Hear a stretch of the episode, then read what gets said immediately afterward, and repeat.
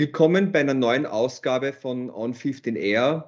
In knackigen 15 Minuten geben Ihnen ausgesuchte Experten ganz persönliche Impulse und Anregungen rund um das Thema Raumklima.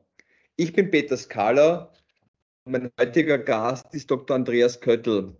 Er ist CEO der Value One Holding AG, ein international tätiger Entwickler und Betreiber von Immobilien und Stadtquartieren.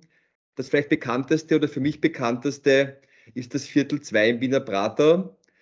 Hallo, Herr Dr. Köttl, vielen Dank für Ihre Zeit. Hallo, freut mich, dass ich da sein darf.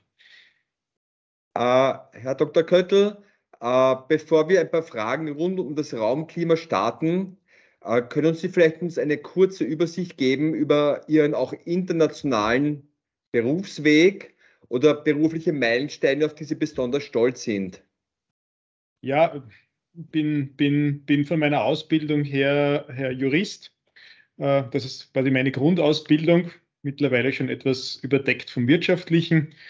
Ich habe auch am Anfang äh, eine, eine, eine Rechtsanwaltsausbildung gemacht und äh, die Dissertation geschrieben. Also ich war so ein bisschen die, also wirklich im, im juristischen Kernberuf drinnen und habe mich aber dann entschieden, wie es so schön geheißen hat, damals in die Wirtschaft zu gehen weil mich einfach dieses Thema ähm, Problemstellungen zu lösen, insbesondere im Immobilienbereich, besonders fasziniert hat. Ich habe schon im, in der Anwaltstätigkeit ähm, immer wieder den Immobilienbezug gehabt, äh, war für eine größere Bausparkasse unterwegs und, und habe äh, hab dort äh, Liegenschaften besichtigt und habe dort Verfahren geführt und hatte also schon sehr schnell äh, diesen Bezug und habe dann die, die große Chance gehabt, äh, im, im, Liegenschaftsbereich auch von Hutchison, also das ist, äh, das ist drei Mobilfunk, zu arbeiten und dort den einen oder anderen Standort äh, zu entwickeln.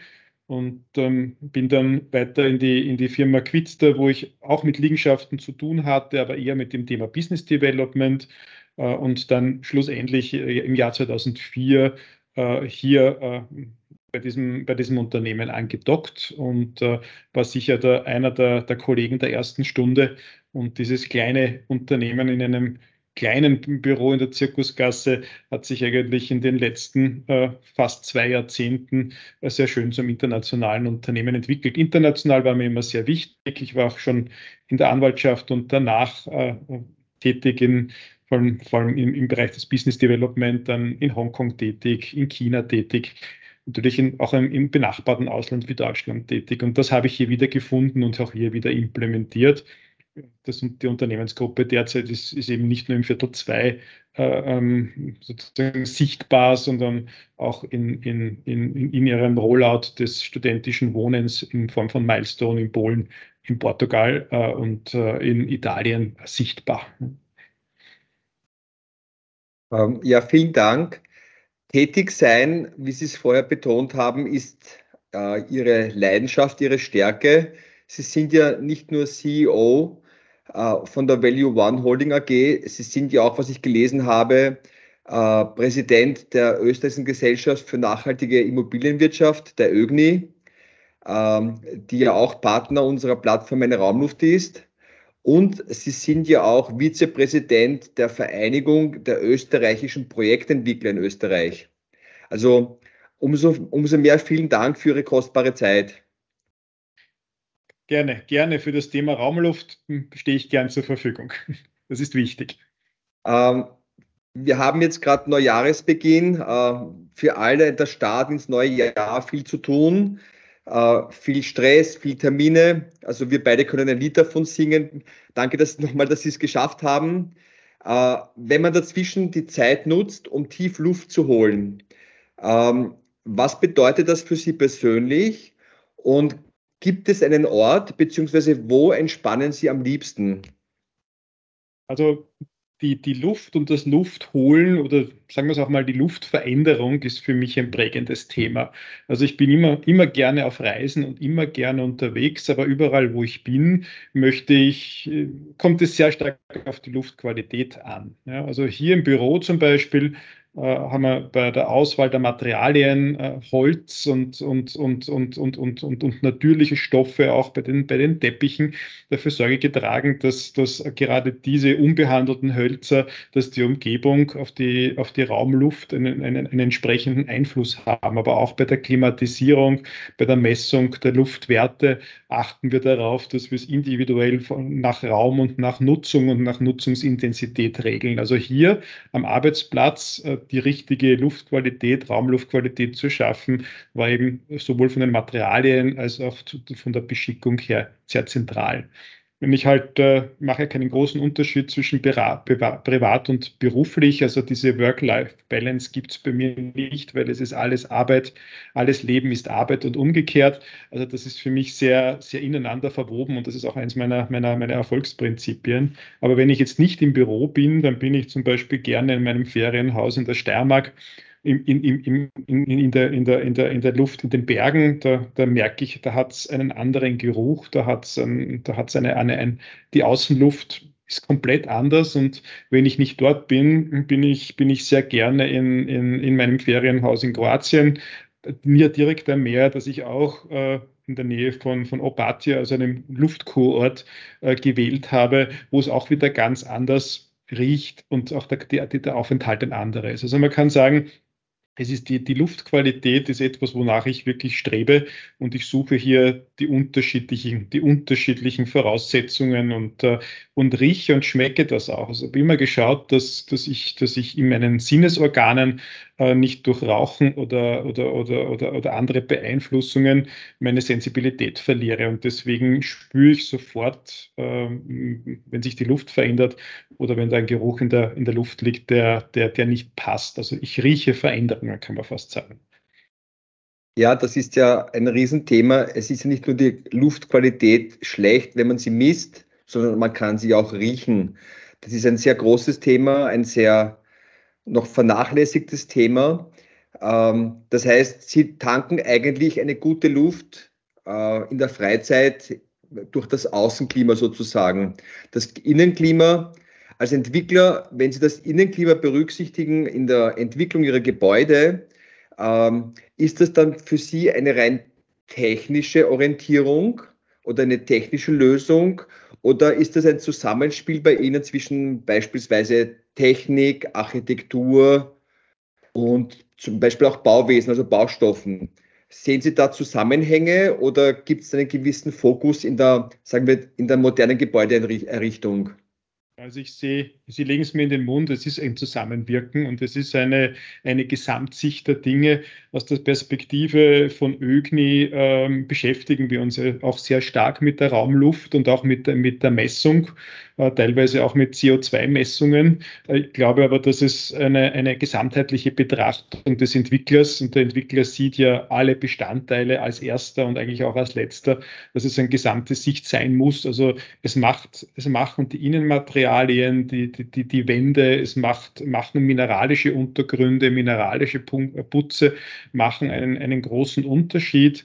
Ich habe selber ähm, mir als, als, als, Hobby genommen, einen Weinkeller zu sanieren am Wagram und äh, habe dort dann auch herausgefunden, dass mein Voreigentümer den falschen Putz verwendet hat und äh, ein, ein, ein, ein, ein Raum, in dem eine Weinpresse gestanden ist, der ist natürlich feucht und, und erdnah aber der hatte dort äh, eben ein, durchaus äh, künstliche Putze verwendet, die die, die, die, die, die, die Feuchtigkeitsdiffusion abgesperrt haben. Die Folge war Abblättern, Ausblühungen äh, und die entsprechenden Schimmelbildungen.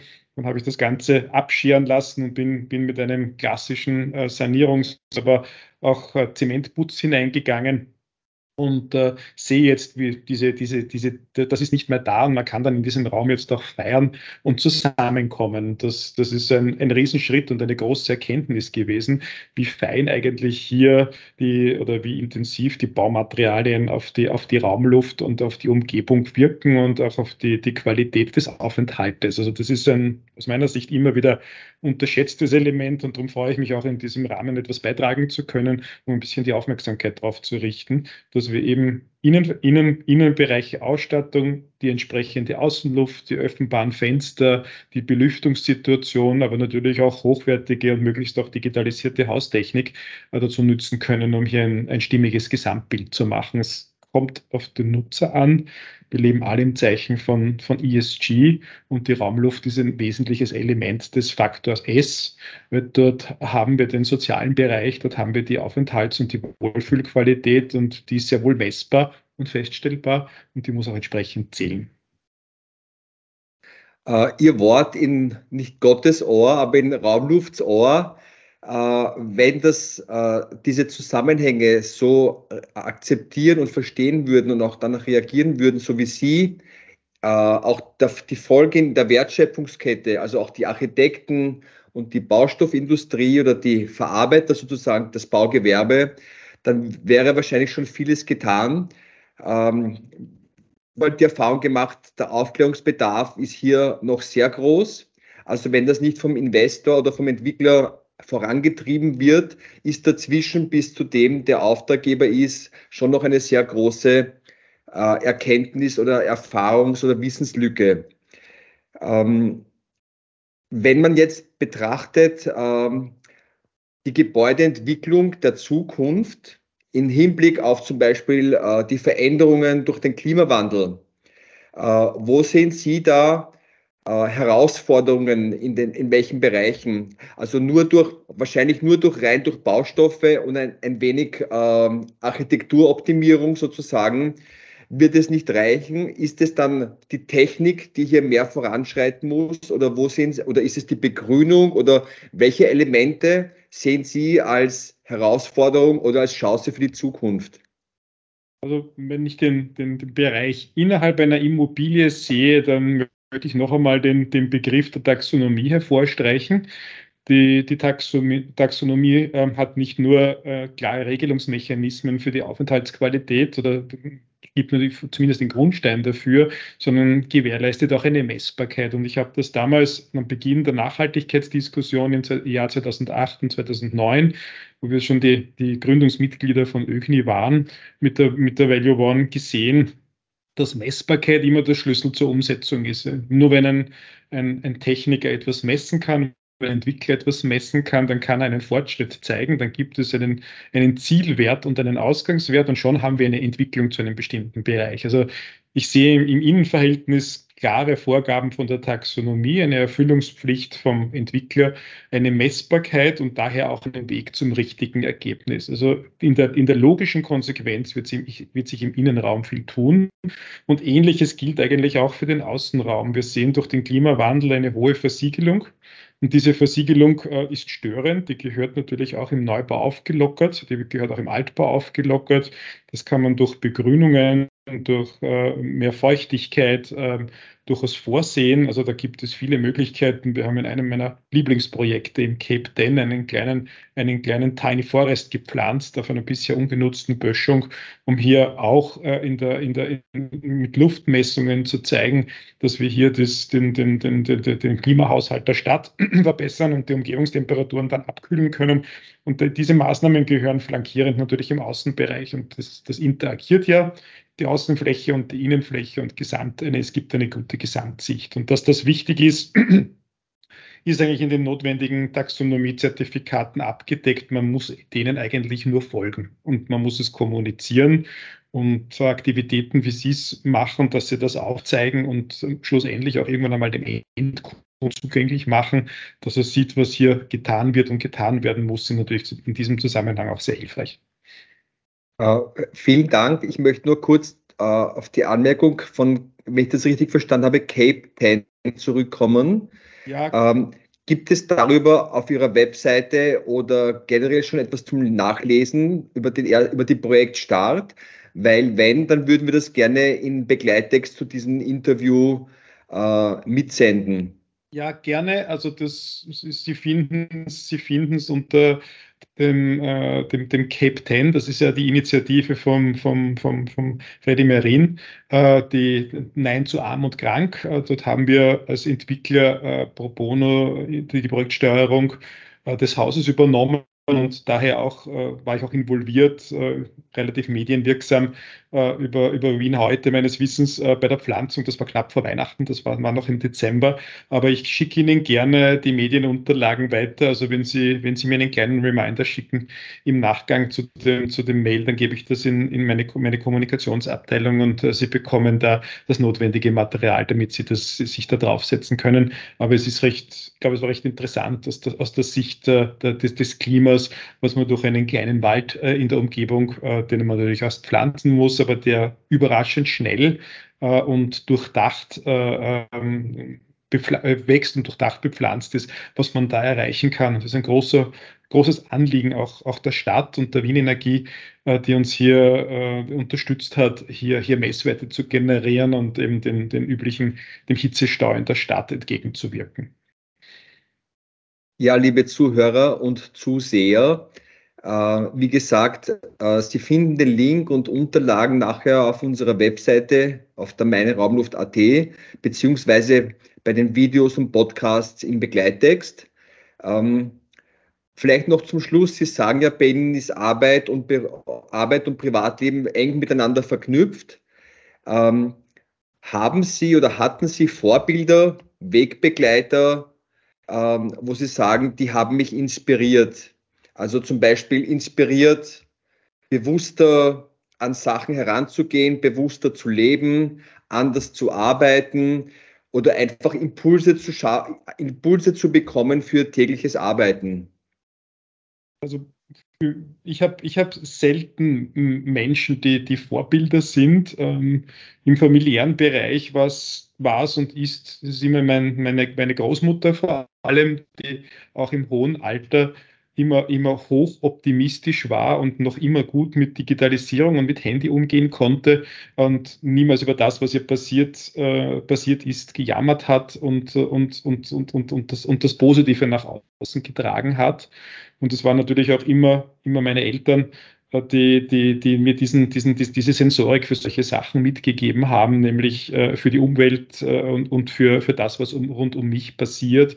Äh, und, äh, und, und, und die Kreislaufwirtschaft, die Dinge zu erhalten, äh, damit, sie, damit man sie weitertragt und nicht äh, übermorgen gleich wieder etwas Neues zu, zu kaufen, den Abfallberg zu, zu, zu vergrößern. Beruflich äh, habe ich, hab ich mehrmals die, die, die, die, die Biografie von Steve, Steve Jobs gelesen. Äh, was mich so fasziniert hat, äh, war einfach einen, ein, ein Produkt äh, zu kreieren und mit Hartnäckigkeit zu entwickeln, noch lange bevor der Nutzer oder der Kunde weiß, dass es braucht. Und, äh, und diesen Bedarf äh, entstehen zu lassen und damit eigentlich auch äh, eine, eine, eine, eine, eine, eine, die Welt zu verändern, das hat mich fasziniert in meinem bescheidenen Rahmen möchte ich dem gern nachfolgen. Ich bin ein großer Freund der Digitalisierung. Finde das toll, was man da machen kann. Und da die Kombination dessen, was ich familiär immer, immer, immer, immer, immer begrüßt habe, nämlich diese ständige Offenheit zu Neuen, nicht blind, aber mit der Bewahrung der, der Feuer, des Feuers der Vergangenheit kann man sagen, Andererseits und die visionäre Kraft, etwas zu wissen, dass etwas kommt, lange bevor es der Kunde entdeckt hat und dann natürlich schon mit einem fertigen Produkt äh, dazustehen und, und hier wirklich auch einen Markt zu erobern und zu revolutionieren. Das wären sozusagen meine beiden Vorbilder, privat und beruflich. Vorbilder oder eigentlich in Ihrer, in, so wie Sie es erklärt haben, eigentlich äh, Impulsgeber, inspirierende ja. Persönlichkeiten.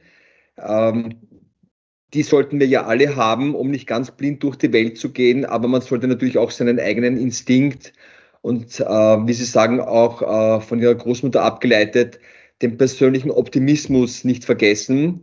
Ähm, dann geht schon vieles sehr leichter natürlich. Und ähm, der Bereich Digitalisierung ist natürlich ein Riesenthema. Wir haben das ja auch äh, in, im Rahmen der Pandemie mitbekommen, was man alles versucht hat, äh, mit der Digitalisierung zu messen und äh, zu optimieren. Ähm, also in den, in den Innenräumen jetzt durch Gerätschaften. Ähm, ich denke mir, dieser Weg wird weitergehen. Ähm, ich möchte mich auch in diesem Namen bei Ihnen sehr bedanken, dass Sie sich die Zeit genommen haben. Wenn, wenn es noch Fragen gibt äh, zum Herrn Dr. Köttl, dann bitte direkt an die Meine Raumluft ein E-Mail schicken äh, und wir schicken es gerne weiter. Und in der Zwischenzeit äh, vielen Dank, Herr Dr. Köttl, und ich freue mich auf ein weiteres Wiedersehen bei der nächsten Veranstaltung. Gerne. Hat mich sehr gefreut. Wiederhören.